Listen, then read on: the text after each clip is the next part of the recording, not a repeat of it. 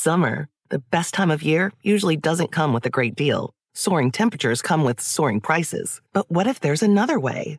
With IKEA, your summer plans can last longer than two weeks of vacation and be more affordable. Here, everyone can have lounge chair access, no reservations needed. From affordable outdoor furniture to stylish accessories, we have all the essentials you need to soak up summer in style, no matter the size of your space. Start planning a better summer with IKEA. It's your outdoor dreams inside your budget. Con Verizon, mantenerte conectado con tus seres queridos es más fácil de lo que crees. Obtén llamadas a Latinoamérica por nuestra cuenta con Globo Choice por tres años con una línea nueva en ciertos planes al Nemery. Después, solo 10 dólares al mes. Elige entre 17 países de Latinoamérica como la República Dominicana, Colombia y Cuba. Visita tu tienda Verizon hoy. Escoge uno de 17 países de Latinoamérica y agrega el plan Globo Choice elegido en un plazo de 30 días tras la activación. El crédito de 10 dólares al mes se aplica por 36 meses. Se aplica en términos adicionales. Se incluye hasta 5 horas al mes al país elegido. Se aplican cargos por exceso de uso. Muy felices y muy contentos estamos. Les quiero decir que hoy les voy a contar una historia bueno, no sé, yo soy fan de Hueso Colorado. Digo, ya no vive desafortunadamente nuestro queridísimo Tata. Oigan, este personaje que yo lo conocí en la carabina de Ambrosio, en la criada bien criada, pero cuando yo me voy enterando todo lo que hacía este señor, bueno, era de estos personajes que uno dice, caramba, ¿cuándo vuelve a nacer otro igualito? Que, sale, que salga con tanto talento, con tantas virtudes, tan buena persona. Bueno híjole, es definitivamente de mis personajes favoritos, favoritos, favoritos. Además, déjenme platicarles que cuando uno empieza a estudiar locución, es de las voces que a uno lo dejan escuchar, ¿no? Como, como a manera de aprendizaje.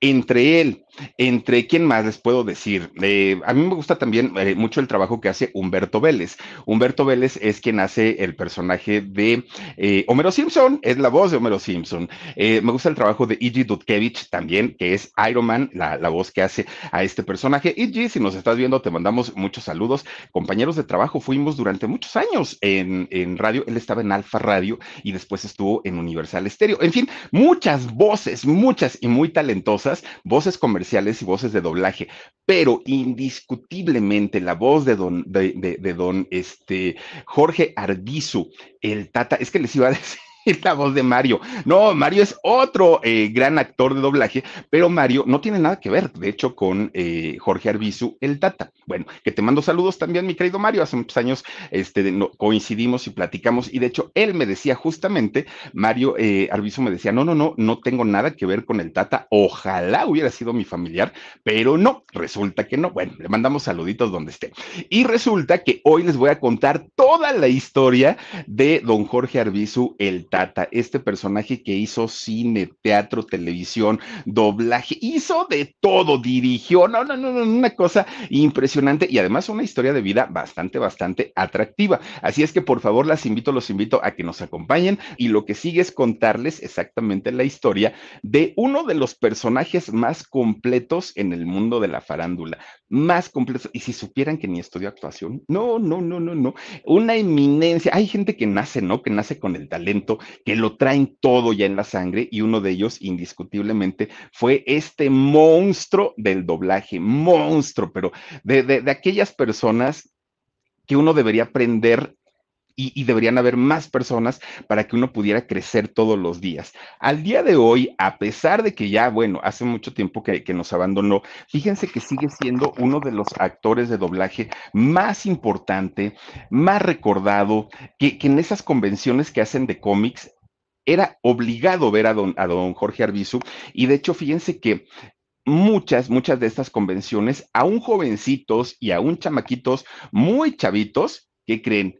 Pedían ver al Tata. Bueno, ellos no decían al Tata, no, oigan, yo quiero conocer la voz de Benito Bodoque, la voz de Cucho, la voz del Pedro Picapiedra, del Box Bunny, de, bueno, de todos estos personajes, y pedían mucho que llegara la voz o llegara don Jorge Arbizu a estas convenciones. Estos muchachitos que son ahora jovencitos, pues ni siquiera están enterados que don Jorge Arbizu ya no vive, pero como ellos viven en otro mundo, bueno, pues resulta que nada más decían, el señor que hacía la voz de tal, ¿no? don Jorge Isaac Arbizu Martínez, fíjense, mejor conocido como Jorge Arbizu o el Tata, con este eh, personaje tan, tan, tan maravilloso. Al día de hoy tendría 90 años, tampoco sería pues algo tan, todavía lo podríamos tener con nosotros. De hecho, hay gente que pues anda por los 95, 98 y ahí están. Don Jorge pues desafortunadamente se nos fue hace pues algún tiempo y desafortunado para quienes somos fans de, de este señor. Bueno, fíjense que él nace en la ciudad de Celaya, Guanajuato.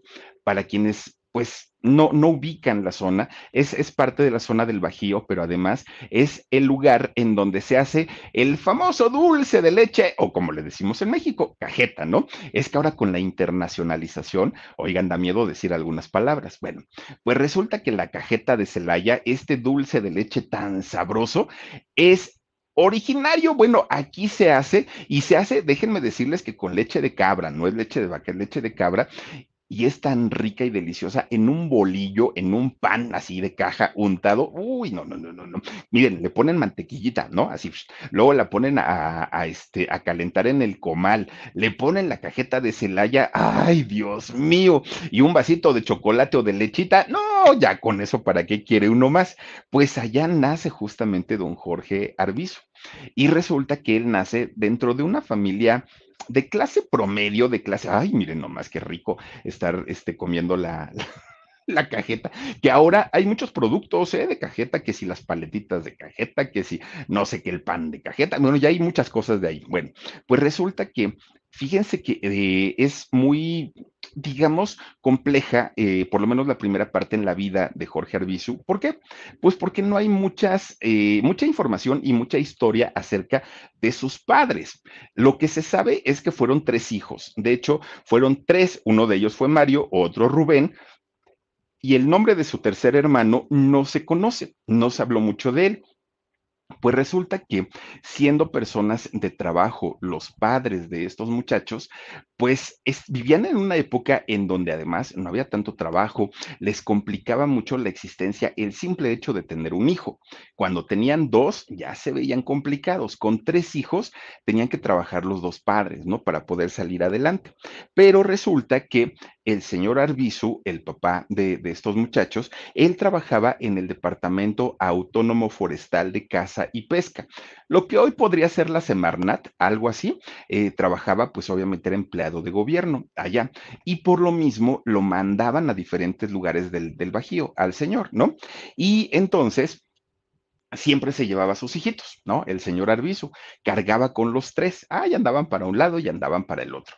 Pero evidentemente, don Jorge era el más canijillo, porque era el más latoso, el más ingenioso, el más parlanchín, era el que se las sabía de todas, todas. Y fíjense que desde muy chiquito, bueno, con decirles, va a contar algo, con decirles que ni siquiera caminaba, bueno, tenía que usar pañal, que usaba pañal de tela, porque no, no existían los pañales desechables, ni siquiera usaba este, su, bueno, tenía más bien su, su pañalito. Oigan, pues estaba muy, muy, muy chiquitito don Jorge cuando tenía sus sanitarios eran en realidad basinicas que utilizaban, que son estos pues recipientes, ¿no? Ahora sí que pues que, se usaban en, en aquellos años. Creo que ya no se usan, ¿verdad? Las basinicas. Yo todavía tenía la mía y era de peltre, mi, mi basílica que yo tenía.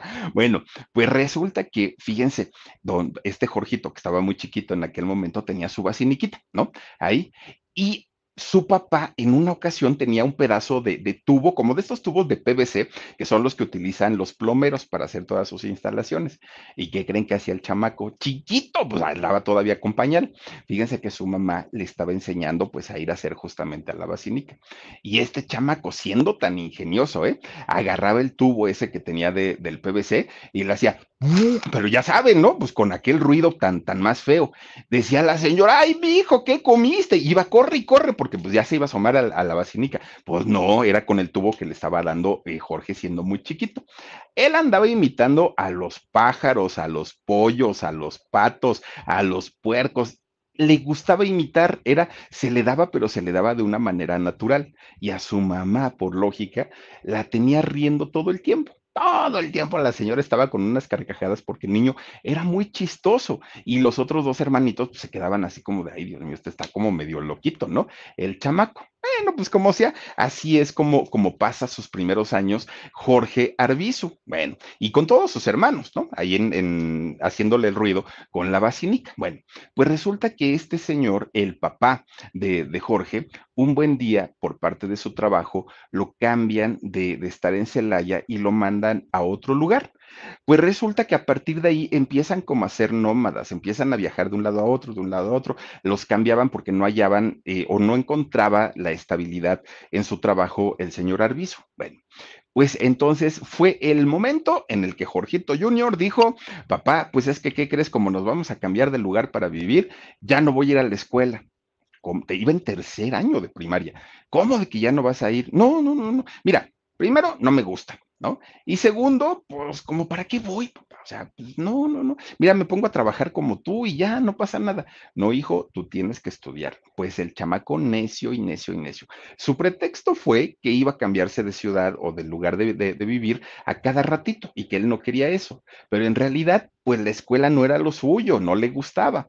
Y entonces el papá le dijo, bueno, está bien, mira, si no te gusta la escuela, si no quieres estar ahí, pues entonces por lo menos ponte a hacer algo y ayúdale a tu mamá. Y entonces... Con Verizon, mantenerte conectado con tus seres queridos es más fácil de lo que crees. Obtén llamadas a Latinoamérica por nuestra cuenta con Globo Choice por tres años con una línea nueva en ciertos planes al Nemery. Después, solo 10 dólares al mes. Elige entre 17 países de Latinoamérica como la República Dominicana, Colombia y Cuba. Visita tu tienda Verizon hoy. Escoge uno de 17 países de Latinoamérica y agrega el plan Globo Choice elegido en un plazo de 30 días tras la activación. El crédito de 10 dólares al mes se aplica por 36 meses. Se aplica en términos adicionales. Se incluye hasta 5 horas al mes al país elegido. Se aplican cargos por exceso de uso. Todos esos años, cuando él iba en tercero, pues que tendría nueve años, ¿no? Ocho, nueve, nueve años. Dos años lo puso a que le ayudara a su mamá las labores de la casa, que le ayudara en todo. Pero resulta que Jorge tampoco lo hacía feliz, ¿no? Decía, pues no, yo creo que de estar en casa haciendo qué hacer, mejor me voy a la escuela, decía él. Pues resulta entonces que Jorge, cuando cumple 11 años, le dijo a su mamá y le dijo a su papá, ¿saben qué? esto no me gusta. O sea, ir a la escuela no, pero quedarme aquí en la casa y ayudar a las cosas, pues tampoco. Entonces, con la pena, pues ya me voy. ¿Cómo que te vas? Le dijeron. Pues ya me voy. Tenía 11 años. Y a los 11 años, fíjense que se sale de su casa y empieza a trabajar. Tenía el tercer año de primaria. Tenía 11 años de edad. ¿Quién creen ustedes que le iba a dar trabajo? Que le iban a decir, ah, sí, pues eh, trabaja y no, no, no, no, no. Pobre chamaco, ¿no? Porque la padeció y la padeció muy, muy, muy fuerte. Muchos de sus amiguitos, entre comillas, se burlaban de él. ¿Y saben por qué se burlaban mucho? Por su grado escolar. Porque decían, eres un burro, ¿cómo crees que te van a dar trabajo? No, no, no, ponte a estudiar, le decían. Y él tuvo que aprender a defenderse de maneras muy inteligentes para poder, pues, evadir todos los ataques, que no era uno solo, eran muchos ataques lo, los que le hacían. Pero Jorge era ingenioso, era creativo, era chistoso, tenía facilidad de palabra, podía improvisar perfectamente. Bueno, la gente no se daba cuenta que el chamaco no tenía estudios. La gente pensaba pues que era un niño que, que estaba ya en la secundaria, ¿no? Porque decían, habla muy bien, se desenvuelve muy bien. Pues no, no, no es inseguro el chamaco pero eso ya lo traía, era parte de su personalidad, porque desde chiquito pues fue muy desinhibido. Él hacía eh, chistes, cantaba, bailaba, él estaba bastante, bastante a gusto. Le gustaba imitar, pero le digo, le, les digo que lo que imitaba eran los sonidos, eso le gustaba mucho. Entre silbatos, entre animales, entre personas, él imitaba sonidos. Bueno, pues resulta que conforme va creciendo y ya lo invitan de pronto pues algunos amiguitos, alguna reunión, alguna fiesta, Jorge Arbizu era el alma de las fiestas. Jorge Arbizu se convierte, pues imagínense ustedes, ¿no? En la sensación, le hacían bolita. Bueno, él estaba bastante, bastante eh, popular en aquellos momentos y su mayor gracia era cuando se paraba enfrente de todos y les contaba chistes a todos sus amiguitos. Bueno, pues poco a poco Jorge empieza a recorrer diferentes lugares, diferentes zonas de allá del Bajío. Cuando no ya vivía en un lado y se iba a Querétaro y luego se iba a Guanajuato y luego andaba todo por el Bajío. Pues de esa manera, un día, cuando él tenía 14 años, se entera que uno de sus hermanos se iba a ir a la capital del país a estudiar medicina. Y entonces Jorge fue a verlo y le dijo, me voy contigo. No, le dijo, porque yo voy a estudiar. Yo no voy de paseo, yo no voy a, no, no, no, yo voy a estudiar, me voy a meter a la UNAM y entonces pues me estorbarías. No es mala onda, pero no te puedo llevar. Y le dijo, pues no me lleves, yo me voy contigo, dijo Jorge. Y ahí se van los dos, agarran su camión y llegan al Distrito Federal. En aquel entonces, con Jorge eh, tenía 14 años. Y entonces cuando llegan a la gran ciudad, Distrito Federal en aquel momento, pues imagínense, se quedan sorprendidos porque Celaya, que es un lugar muy bonito, pero es un, lugar muy pequeño. Bueno, yo creo que lo sigue siendo hasta el día de hoy Celaya, ¿no? No es tan grande. Pues resulta que en esos años menos todavía, llegan a un Distrito Federal enorme y se quedan sorprendidos. Llegan a vivir a una casa de huéspedes. Y en esa casa de huéspedes, pues obviamente ellos compartían la, el mismo cuarto, no había dinerito y además necesitaban trabajar los dos urgentemente porque decían, si no, si no trabajamos, ¿cómo pagamos el hospedaje y cómo comemos? Y aparte en esas casas de huéspedes sirven la comida, desayuno y comida. Entonces, dentro del pago que se hace ya va incluido la limpieza, la comida, ya va todo, ¿no? Como, como funcionan normalmente las casas de huéspedes. Pues miren, Resulta que hacían tremendo coraje los dos hermanos Arbizu. ¿Por qué? Porque resulta que cuando sonaban la campanita, ¿no? Así para ya vénganse a comer, ya está la cena. Pues resulta que en la mañana, fíjense que así tempranito, tempranito, pues todos muy normalitos. Además, la mayoría de los chavos que estaban ahí eran estudiantes, la gran mayoría. Y entonces cuando decían, vénganse a desayunar, todos muy ordenaditos, todos muy bien, ¿no? Y desayunaban, se iban a la escuela. Después, en la tarde, ya no comían ahí porque pues ellos andaban en sus actividades. Pero en la noche, a la hora de la merienda, que yo no sé si se siga merendando, yo ya no lo hago, pero este, a la hora de la merienda, que normalmente es un café con un pan, oigan, tocaban la campana, ¿no? Así la señora de la casa tocaba la campana y el primero que salía volando así, pero miren, corriendo como cohete, gracias Bélgica Ramos, muchísimas, muchísimas gracias por tu super sticker, te mandamos muchos besos Bélgica. Oigan, pues resulta que el primero que salía así, pero brincando, volando así corriendito, era un viejito, pero era un viejito malhumorado, gruñón, así, ¿no? Pero salía todo despeinado con su cabezota, así, pero, pero despeinado, salía con unas mallas y con, con, su pijama todavía puesta, ¿no? Y entonces se sentaba y les ganaba el lugar a todos, ¿no? Porque pues decía yo, yo primero, yo primero, pero un viejito. Y entonces Jorge ni siquiera sabía que el señor vivía ahí, porque decía, yo no lo había visto en la mañana ni nada más en la noche. Llegaba a merendar, no llegaba al desayuno porque el señor se levantaba bien tarde, bien, bien, bien tarde se levantaba. Entonces, pues nadie lo veía en la mañana, pero qué tal en la noche, ya este se, se apuntaba para la merienda. Y lo primero que gritaba era, denme algo que esté blandito, porque traía placona, traía sus dientes postizos, entonces no podía morder duro.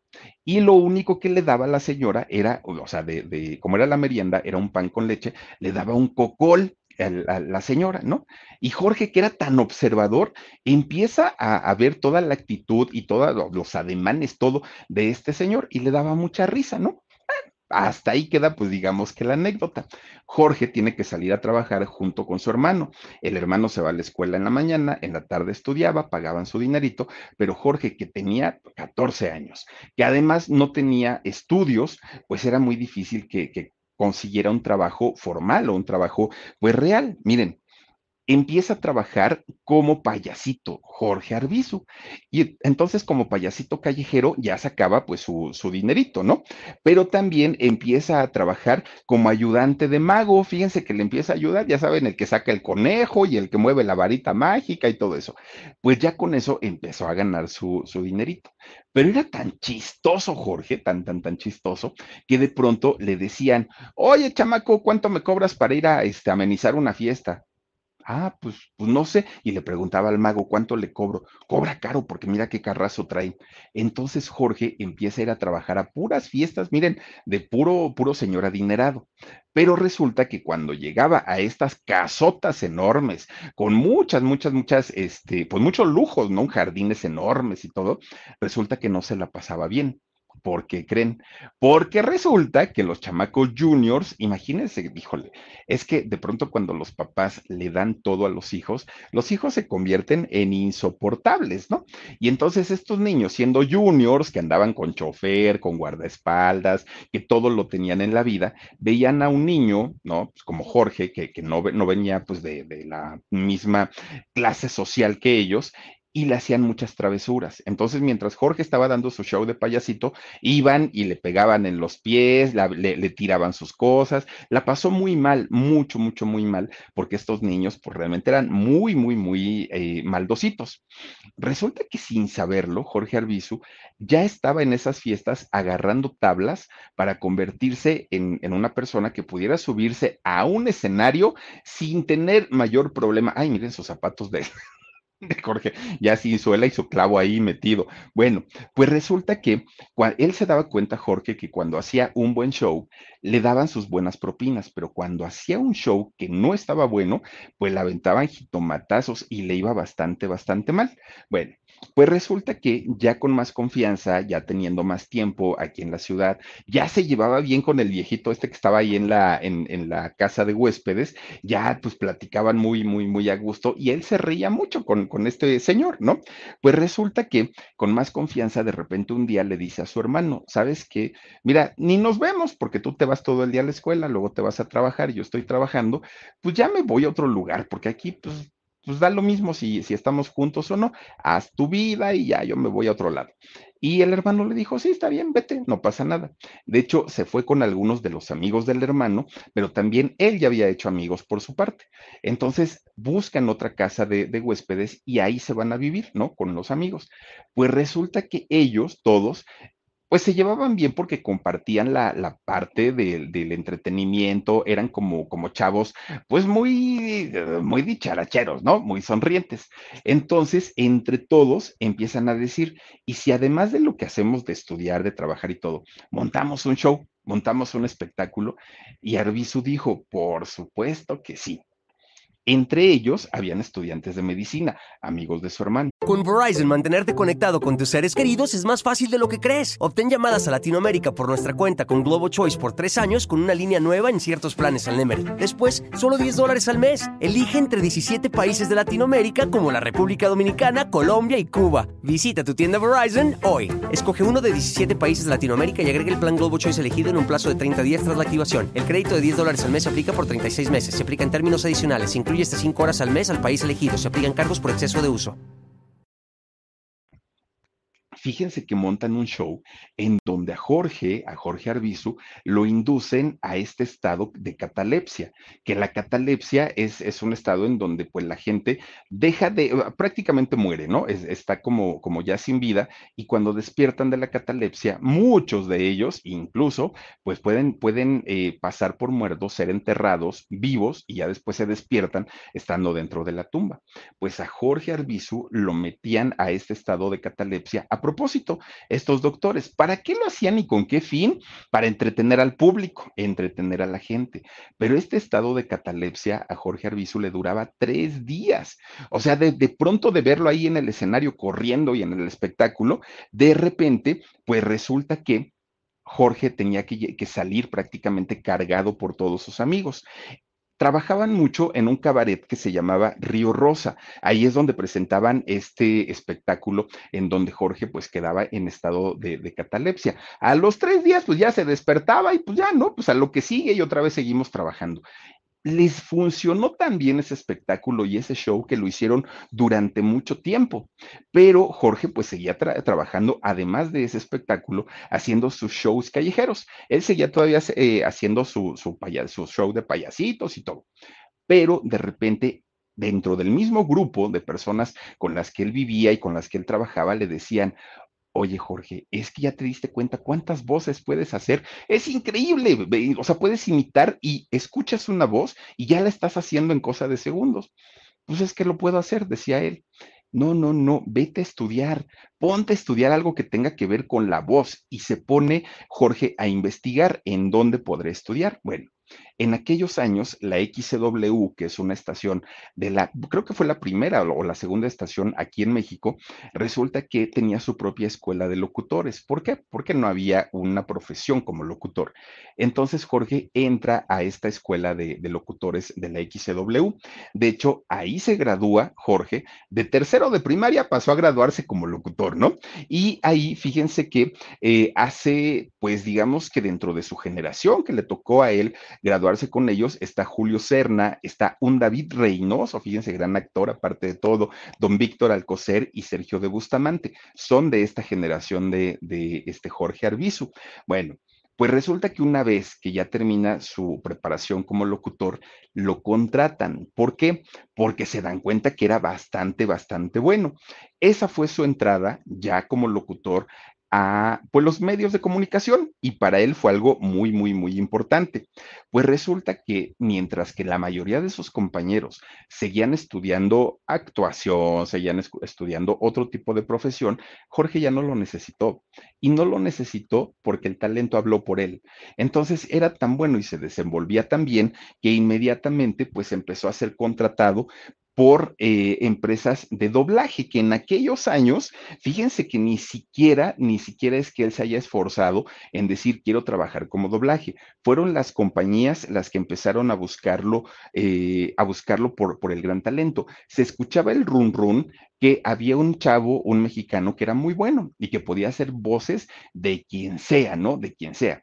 Y entonces lo empiezan a buscar para que hiciera eh, doblaje, aún sin ser actor, y sin ser actor de doblaje.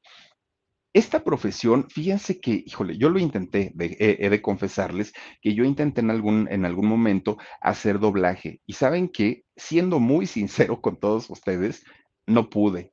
No es una profesión fácil, es algo bastante, creo, que lo debes traer. Si no, si no traes el, time, ¿no? del, doblaje, no lo puedes realizar. ¿Por qué? Porque es muy exigente, mucho. Hay que sincronizar perfectamente el, idioma, el español, con lo que está, estamos viendo en pantalla. Y normalmente son cuatro o cinco personajes que están al mismo tiempo. Y si uno de ellos se equivoca, se echa a perder toda la escena. Es, para mí, fue terrible. Miren, ahí están todos, o sea, mientras están las caricaturas, así es como se hace. Bueno, todos con el, con, con su papelito, no, no, no, no, no, es una cosa terrible. Yo no logré hacer, les, les puedo ser sincero, yo no logré hacer ni siquiera una escena, no pude. No, no, no, no. Es algo verdad, porque aparte está el director, ¿no? De, de, casting, está el, el director de, de, la escena y además de todo eso, hay que hacer voces o hay que hacer actuaciones, muchas veces de ganadores de premios Oscar, o sea, es interpretación, eh, es una cosa bastante, bastante difícil, no es tan sencilla. Bueno, pues resulta que en aquellos años la televisión todavía no era el monstruo, todavía no era la que acaparaba pues el, al público masivamente, todavía no. Entonces lo, llama una empresa para que vaya a hacer eh, un, un trabajo como comentarista para un proyecto de televisión cuando la televisión empezaba y que se llamaba Telerevista. Ahí es donde sale por primera vez don, don Jorge Arbizu y pues obviamente entra tímido, ¿no? Porque pues, no tenía como ni la experiencia, ni las tablas, ni nada, y empieza así como que a explorar qué era lo que podía hacer. Bueno, ahí en esta empresa hizo algunos doblajes para eh, cortometrajes, fíjense, era, lo, fue lo primero que hizo en aquel momento, y estos cortometrajes obviamente se exhibían en el cine. Bueno, pues resulta que algunos de estos diálogos, de estos eh, cortos que él doblaba, él mismo los escribía, y le quedaban, obviamente los escribía pensando en él y en su personalidad. Él los actuaba. Entonces, pues le quedaban bastante, bastante eh, bien poco a poquito va ganando pues fama, ¿no? No solamente como escritor, no solamente como comediante, sino además pues obviamente como actor de doblaje. Además su humor era muy irreverente, muy versátil, era muy ocurrente don, don Jorge Arbizu. Bueno, pues cuando la televisión finalmente despega como medio masivo, cuando ya todo, todas las familias tenían por lo menos una televisión, fíjense que fue contratado en la televisión como ayudante de, utilería. Empieza a trabajar, pero ser ayudante de utilería a don Jorge Arbizu le da el chance de ver todo el movimiento, cómo se manejaba toda la, la um, producción. Ahí conoce a una muchacha llamada Gabriela Amador. Resulta que a esta, o le dicen, le, decían, ¿no? Gachita, Gachita Amador, le decían, bueno, ella tenía un teatro, Gachita Amador, pero este teatro era como de títeres y era teatro infantil, obviamente. Pues resulta que ella, Gachita Amador, le dice a Jorge, oye, me han dicho que haces voces y que tus voces son muy buenas. Y Jorge pues decía, él era muy humilde, no le gustaba verse ni sentirse como estrella. Resulta que pues él decía, bueno, pues creo que sí se me da, ¿no? Pero pues te puedo ayudar en algo. Sí, fíjate que te quiero llevar al teatro y quiero que empieces a trabajar conmigo y quiero que hagamos esto y quiero que hagamos lo otro. Bueno, pues poco a poco que esta compañía que se llamaba Guiñol Gachita y que era muy reconocida, empieza a darle proyección a Jorge Arbizu con esas voces tan prodigiosas que tenía el señor. Bueno, pues resulta que ya con esta fama que empieza a adquirir, ¿quién creen que lo busca? Pues lo busca nada más ni nada menos que la empresa internacional Disney y lo busca para que haga el, el, doblaje de una de las películas, bueno, un clásico finalmente de Disney, La Dama y el Vagabundo. Ahí es donde hace eh, eh, personajes como Pedro y Franz en esta película de La Dama y el Vagabundo. Bueno, pues resulta que Estaban por terminar los años 50 en aquel momento y resulta que conoce a una chica de nombre Amalia Ochoa. Esta muchacha, pues obviamente a Jorge la vio y le pareció encantadora, le pareció, ay, miren nomás qué chulada, ¿no? De la dama y el vagabundo. Bueno, pues resulta que con Amalia, eh, Jorge empieza a tener una relación, se hacen novios y con el tiempo se casan que de hecho algo muy bonito es que prácticamente estuvieron juntos desde ese momento hasta el día de la muerte de, Jorge. Resulta que ellos eh, tuvieron tres hijos, César, Karina y Katy son los tres hijos de, de, Jorge Arbizu. Pues resulta que ya como padre de familia, él tenía más responsabilidades, obviamente, tenía que trabajar más y además de todo, él era hombre de una sola mujer. Él no andaba de coscolino ni nada, no, no, no. Y si lo anduvo, pues miren, súper discreto, que no creo, porque no tenía tiempo, el señor estaba pues trabajando a vapor. Entonces resulta que había un pionero del doblaje en México, don Carlos David Ortigosa. Don Carlos David, fíjense ustedes que fue el fundador de una de las empresas de doblaje más importantes aquí en México, que se llamaba Interamericana o CINSA, así es como era conocida. Esta empresa fue la que colocó a México como el lugar número uno en el doblaje a nivel mundial. El doblaje en México durante muchos años fue reconocido como el mejor del mundo. Incluso con Verizon, mantenerte conectado con tus seres queridos es más fácil de lo que crees. Obtén llamadas a Latinoamérica por nuestra cuenta con Globo Choice por tres años con una línea nueva en ciertos planes al Nemer. Después, solo 10 dólares al mes. Elige entre 17 países de Latinoamérica como la República Dominicana, Colombia y Cuba. Visita tu tienda Verizon hoy. Escoge uno de 17 países de Latinoamérica y agrega el plan Globo Choice elegido en un plazo de 30 días tras la activación. El crédito de 10 dólares al mes aplica por 36 meses. Se aplica en términos adicionales. Se incluye hasta 5 horas al mes al país elegido. Se aplican cargos por exceso de uso o sea, países en, donde el doblaje era muy bueno, doblaron las manos por decir, los mexicanos son fregones para el doblaje. Solamente España era, que, son muy especiales, eran los que decían, no, no, no, el doblaje, si va a ser en, español, va a ser en castellano, tiene que ser con el español de España.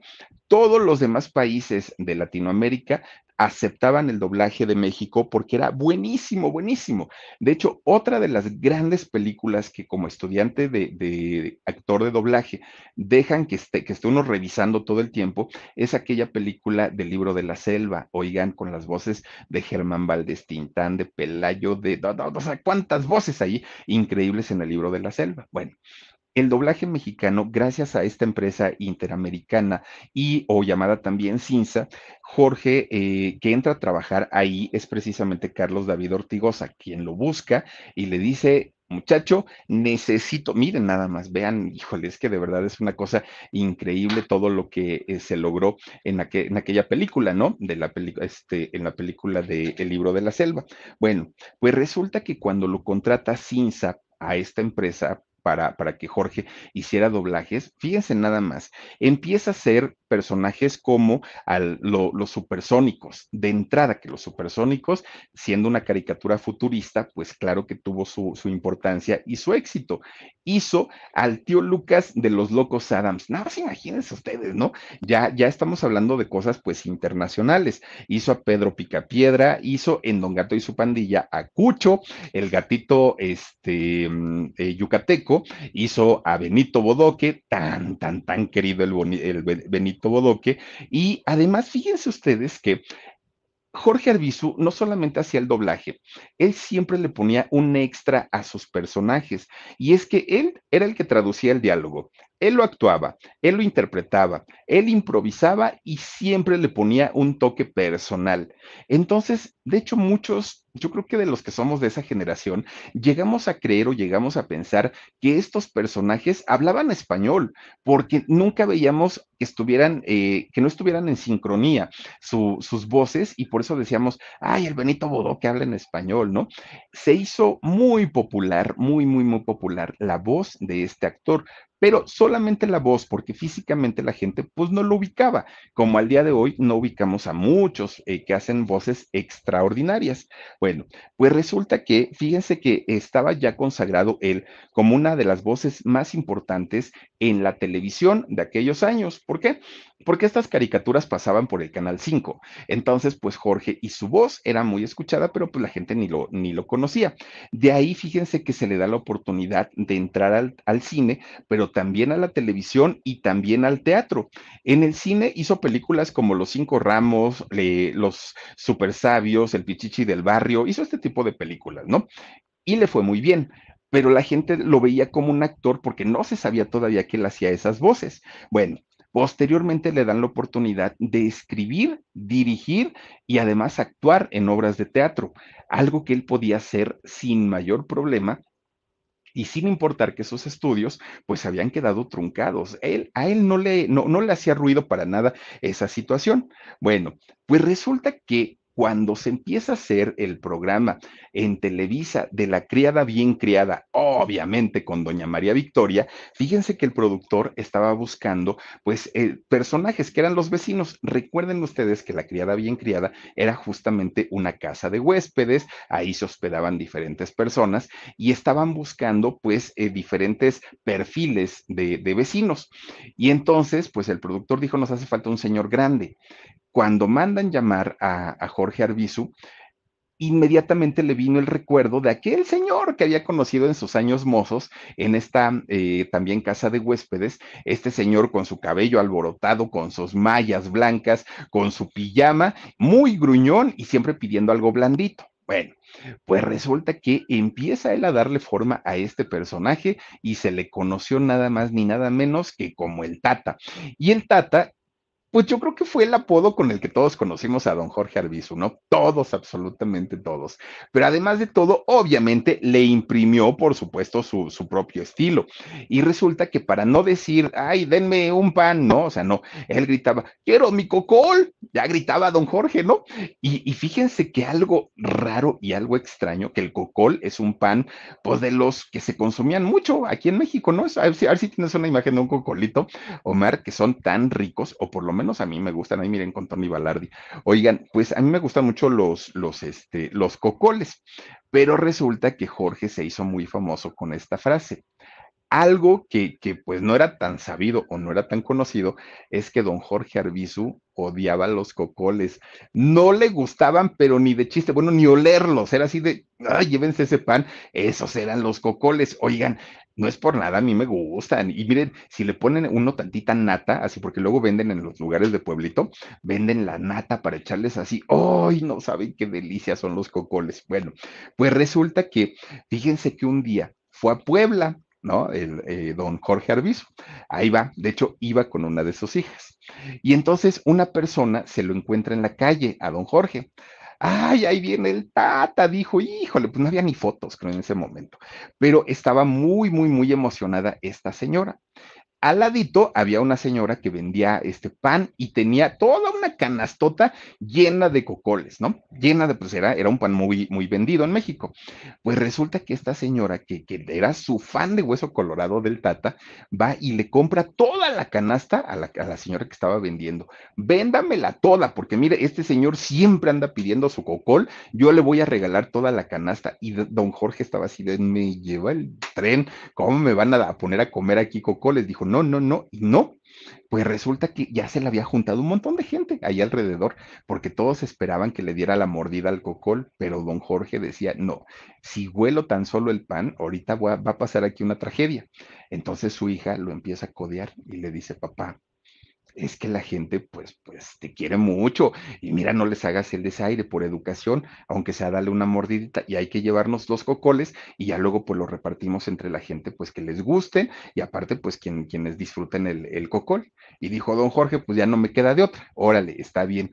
Le dio la mordida, mmm, qué rico, dijo don Jorge, ¿no? Están deliciosos. Bueno, por dentro estaba que ya no aguantaba el sabor del cocol, pero a final de cuentas, pues él sí, y esta señora se quedó enamorada, que si ya amaba al Tata, después de esto se quedó enamoradísima. Bueno, tanto fue el éxito de, del Tata en este programa de la criada bien criada, que después en la década de los 80, cuando hacen el programa de la carabina de Ambrosio, lo llevan para allá a este personaje, que también le fue muy bien y obviamente fue conocido por otra generación distinta a la que lo había conocido en la criada bien criada. Fíjense que después de ahí hicieron todavía otro programa con él que se llamó Huéspedes. Este programa nuevamente sale ahí María Victoria y sale el Tata, pero ¿qué creen? A diferencia de sus proyectos anteriores, a la gente no le gustó nada. Aparte dicen que había problemas ahí en la producción. Entonces, no, no les gustó mucho y desafortunadamente hubo escándalos en ese, en ese tiempo, en ese programa, la gente no lo veía. Era algo muy raro porque Televisa era un, monstruo en aquellos años y todo lo que Televisa programaba se veía, se consumía y se vendía a nivel internacional. Pues este programa de huéspedes pasó sin pena ni gloria y lo tuvieron que sacar del aire. Ya, o sea, no había, no había de otra todo mundo preguntaba y le preguntaban a don Jorge, don Jorge, ¿qué pasó? O sea, usted que es el rey del rating, porque ahora pues nos falló. Pero don Jorge, si por algo se, caracterizó durante toda su vida, fue por evitar los escándalos. Él decía, no, no, no, no, yo no voy a hablar ni de mi familia, ni voy a hablar de mis compañeros, ni voy a hablar de nada. Denme trabajo, yo lo hago.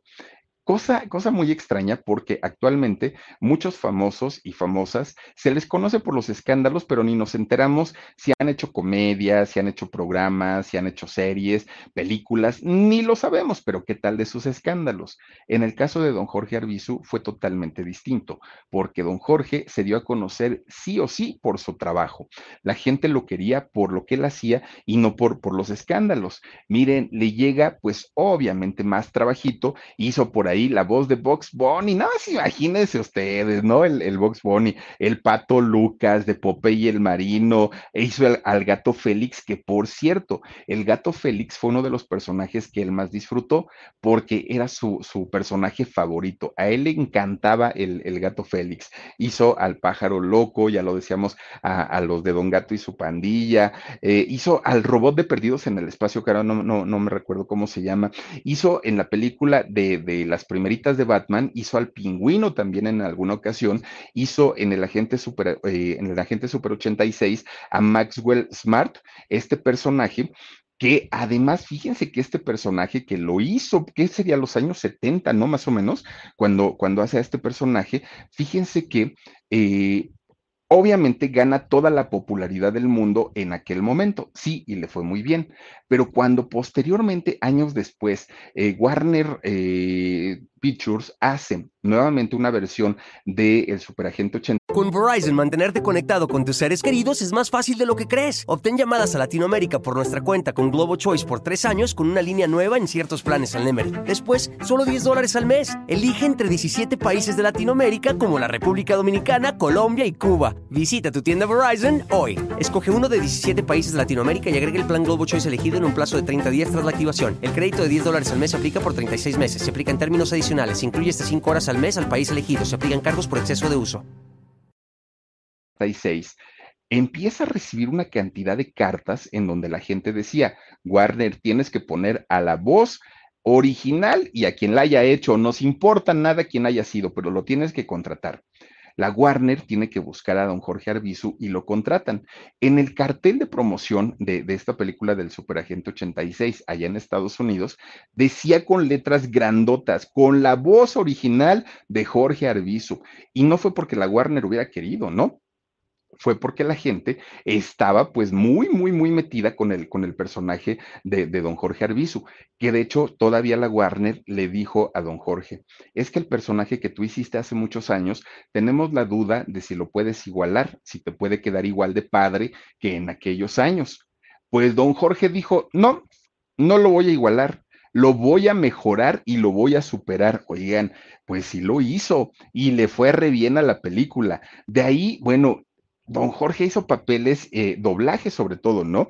En, en este, Los Cuatro Fantásticos, en Scooby-Doo, en Cars, hizo también por ahí un cochecito, ¿no? Que era eh, Ramón, hizo cantidad y cantidad, hizo por ahí también el, el chef de, de, Ratatouille, también sale en ese chef Skinner, el, el malhumorado, ¿no? Hace también por ahí, no, no, no, era una cosa impresionante. Y don Jorge ya no tenía tiempo, todo, todo, todo eh, el santo día estaba grabando, grabando, grabando, grabando. Decía, déjenme descansar, por favor, ya tengo muchísimo trabajo. Cuando se quiso dar un descanso, le dijeron de Argentina, oiga, ¿tiene cinco minutitos? No, pues que sí, véngase para acá, porque ¿qué cree? Que acá pues lo necesitamos para que nos, no, nos enseñe, nos dé cátedra de lo que es el doblaje, pero además que nos haga algunos personajes. Pues todo, todo, todo, todo en la vida de don, de, don Jorge Arbizu fue un éxito. Sí, aplausos, reconocimientos, ovaciones, eh, de gratitud de la gente, todo, todo, todo se le dio a don Jorge. Pero ¿qué creen? Que de eso no se vive. Y desafortunadamente, a don Jorge, a don Jorge Arbizu, le tocó una etapa en la que el doblaje tan maravilloso que se hacía en México era el peor pagado. Era el doblaje más bonito que había, más profesional, pero no se podía vivir con, con, con, lo que se ganaba en el doblaje. Era muy mal pagado. Hoy los actores de doblaje se siguen quejando que no es un, una profesión bien pagada, pero en comparación a lo que se pagaba antes, no. De hecho, eh, Humberto Vélez, la voz de Homero Simpson, dejó de hacer Homero Simpson porque él pidió a la Fox que le pagaran más y la Fox le dijo, aquí se paga esto ¿Te conviene o no te conviene? Pero don Humberto Vélez, fíjense, muy fiel, obviamente, a sus valores, él dijo, pues no, muchas gracias, no me conviene y con permiso. ¿Qué hizo la Fox? Buscar a otro actor que hace la voz, pero pues miren, la voz como tal de Homero Simpson la puede igualar, sí, pero la simpatía y el carisma y la habilidad que, que tiene Humberto Vélez es otro boleto. Entonces, pues no, no, no, no, ya no resultó y de hecho todos los capítulos que se hicieron con estos doblajes originales, en Los Simpson por lo menos, fueron un exitazo. Después, cuando cambiaron voces, perdieron la magia. Eso pasó. Y en el caso de don Jorge Arbizu, pues no se hizo rico, no se hizo millonario, vivía prácticamente al día porque era una profesión que no estaba como, como tan reconocida y gracias a que todos estos actores de doblaje dejaron mucho, muchos de ellos de hacerlo, es que México empieza a perder presencia e importancia en el doblaje internacional. Entonces, pues miren, qué, qué triste y qué desafortunado para una empresa tan próspera, ¿no? Como, como lo era aquí en México. Hoy mucho doblaje se hace en Colombia, mucho doblaje pero en aquellos años solamente era en, en, México. De hecho, fíjense que gracias a actores de verdad de primer nivel en aquellos años a México se le puso en el mapa como un país de mucho talento en ese sentido.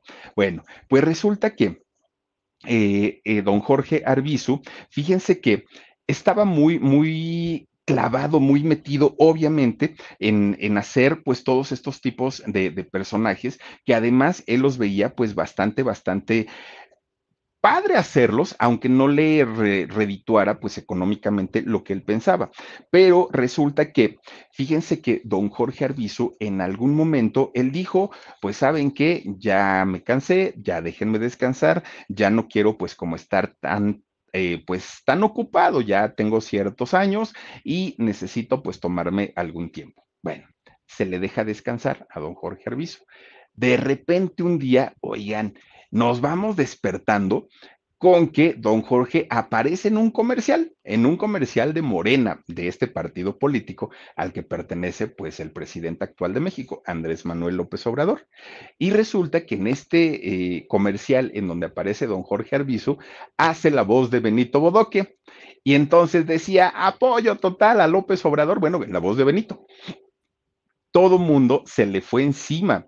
No solamente porque había sido un hombre que se había mantenido muy apartado de los escándalos y muy apartado de la política, sino porque había utilizado a uno de los personajes más queridos, más amados en México, que había sido Benito Bodoque, y pues había dicho, además dijo groserías ¿eh? en, en, este comercial, porque digo que no te ataruguen, vota por Obrador, decía en aquel momento, ¿no? Y entonces, pues mucha gente se quejó. Tanta fue la queja que, tuvieron hacia don Jorge Arbizu, que fíjense que eh, fueron multados los partidos políticos, tanto Morena como los, sus aliados, que en este caso era Movimiento Ciudadano y el Partido del Trabajo, fueron multados con 6 millones de pesos por este comercial que hizo don Jorge Arbizu. Bueno, a partir de ahí, cada que lo veían en la calle a don Jorge Arbizu, ya no le gritaban, quiero mi cocol, ahora le gritaban, quiero mi, quiero mi curul porque ya decían, oiga, don Jorge, usted que siempre fue apolítico, que nunca estuvo metido en estas cosas, ¿por qué ahora pues nos traiciona, no? Porque pues, deje, la política para los políticos, no sea feo de modo, le decía a, a don Jorge.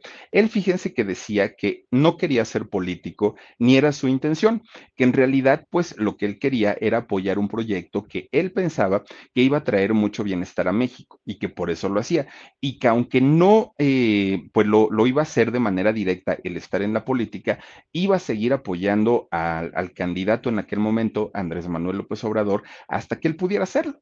Entonces la gente le empezó a tirar y a tirar y a tirar hasta que dijo, ok, ya no hago este, cosas de política y se retiró. Pero dentro de las grandes pasiones que tenía el querido Tata, una de ellas era pintar. Saben que el Tata pintaba de una manera padrísima, pero él decía, sí, pero yo cobro, no lo hago de gratis. Y aparte, hago nada más sobre pedido. Ustedes díganme de qué quieren un cuadro y yo se los hago. Ya les digo el tiempo que me tardo y se los hago. Pues a mucha gente les vendió cuadros muy bonitos don, don Jorge Arbizu, fíjense nada más. Pero además resulta que don Jorge era músico y como músico formó un grupo de jazz. Este grupo de jazz, fíjense que se presentaba en diferentes lugares de la Ciudad de México y esto ocurrió en el año 2011. Pero poco a poquito la salud, la edad, el, haberse pues desgastado tanto trabajando durante toda su vida, pues lo hicieron a que eh, empezara a tener complicaciones pues con, con, su edad, ¿no? Así es que un 4 de enero del 2014 lo hospitalizan y lo tienen que hospitalizar directamente a terapia intensiva en el Hospital Ángeles de la Colonia Roma. Ahí llega eh, don Jorge y de hecho no se pensaba que llegara a complicarse tanto decían probablemente, pues sí está muy malito, pero ya en terapia lo van a recuperar y sale y, no pasa nada. Pero no sucedió así. Fue un martes, un 18 de marzo del 2014, cuando don Jorge tenía 81 años, que le dio una insuficiencia respiratoria y desafortunadamente Jorge Arbizu, el queridísimo Tata, pierde la vida. Se lo llevan a velar a una eh, agencia de Galloso, de la, la que está en Félix Cuevas, ahí lo velan, posteriormente es llevado a la cremación y uno de sus lugares favoritos de nuestro querido Tata era Acapulco. A él le encantaba la playa, le encantaba estar ahí justamente en este lugar. Y una de sus últimas eh, voluntades, ¿no? O su última voluntad es que sus cenizas fueran esparcidas justamente en el mar de Acapulco, ¿no? Allá en el Océano Pacífico. Y ahí fíjense que es donde finalmente, pues, fueron depositadas sus cenizas. Obviamente, la familia recibió muchas condolencias de todos los gremios. ¿Por qué? Porque el Tata si algo tenía es que era muy agradecido. Fíjese que todavía cuando lo invitaron a hacer el doblaje de la película de Don Gato, esta película mexicana Don Gato y su pandilla, él dijo, sí, sí lo hago, pero con una condición, que todas las voces que salgan en este doblaje de, la película sean mexicanos. Esto porque ahora ya el doblaje se, se, está expandiendo, pero México durante muchos años tuvo la corona como el país del doblaje. Entonces íbamos a hacer esta película que no les quedó muy bien, ¿no? El doblaje excelente, pero la película, pues la verdad no estuvo tan buena. Resulta que don Jorge apoyó a su gremio pidiendo que solamente mexicanos estuvieran haciendo el doblaje. Todas estas asociaciones, fundaciones, eh, estuvieron pues obviamente dando las condolencias a don Jorge eh, Arbizu hasta dónde llegó, pues ahora sí la resonancia y la importancia de este actor que en una mañanera, Paul López Obrador, le dio un reconocimiento, ¿no? A, este gran actor, a Jorge Arbizu, por su contribución, no solamente a las artes, sino obviamente por también ser parte, pues, de su movimiento político. Entonces, hasta él se sumó a este, pues, pues a este despido, a esta despedida, ¿no? De don Jorge Arbizu, el Tata. Fíjense que su amada Amalia Ochoa, con quien duró 57 años casado, no, no, imagínense 57, ni los que yo tengo de edad, pues ellos duraron ese tiempo casados y pues estuvieron obviamente muy desconsolados en, ese funeral con, don, Jorge y ahí estuvieron también sus tres hijos, que por cierto, una de ellas, fíjense que eh, Karina se dedica a dirigir una casa productora y también su hermano, su hermano Rubén, eh, pues también está inmerso, ¿no? En los medios de comunicación. Fíjense que traductor, adaptador y también actor de doblaje y periodista. Bueno, pues es, este señor eh, Jorge Arbizu, indiscutiblemente, pues ha tenido una de las carreras más importantes en la industria del entretenimiento en México alrededor de 64 años de carrera. Ustedes díganme si no, pues es digno de reconocimiento el trabajo que hizo este señor. La última telenovela que hizo a cuadro, obviamente ahí en Televisa, fue la de Hasta que el dinero no se pare, aquella de Itatí Cantoral y este Pedrito Fernández que se hizo en el 2009. Fue la última vez que él trabajó ya de manera, eh, pues a cuadro en Televisa y Descansa en Paz, pues uno de los actores de doblaje más importantes de México, más importantes. Hay muchísimos actores, muchísimos, muchos de ellos muy buenos, actuales, ¿no? del día de hoy, pero yo creo que otro como don Jorge Arbizu, el Tata, va a ser difícil, difícil, porque miren, sin haber recibido la preparación adecuada para realizar todos estos trabajos, lo sacó y de una manera tan digna y tan bonita que qué barbaridad. Descansa en paz, don Jorge Arbizu el Tata y todos sus personajes, ¿no? Que crecimos con todos ellos y con esta voz maravillosa que él hacía. Qué versatilidad tenía este hombre. Pero bueno, hasta ahí la historia. Muchísimas, muchísimas gracias y a todas y a todos ustedes, en verdad, muchas, muchas gracias. Cuídense mucho. Adiós. Besos. Algunos les gusta hacer limpieza profunda cada sábado por la mañana. Yo prefiero hacer un poquito cada día y mantener las cosas frescas con Lysol. El limpiador desinfectante Brand New Day de Lysol limpia y elimina el 99.9% de virus y bacterias. Y puedes usarlo en superficies duras y no porosas de tu hogar con una fragancia que lleva a tus sentidos a un paraíso tropical. No solo limpies, limpia con Lysol. Con Verizon, mantenerte conectado con tus seres queridos es más fácil de lo que crees. Obtén llamadas a Latinoamérica por nuestra cuenta con Globo Choice por tres años con una línea nueva en ciertos planes al Nemer. Después, solo 10 dólares al mes. Elige entre 17 países de Latinoamérica como la República Dominicana, Colombia y Cuba. Visita tu tienda Verizon hoy. Escoge uno de 17 países de Latinoamérica y agrega el plan Globo Choice elegido en un plazo de 30 días tras la activación. El crédito de 10 dólares al mes se aplica por 36 meses. Se aplica en términos adicionales. Se incluye hasta 5 horas al mes al país elegido. Se aplican cargos por exceso de uso.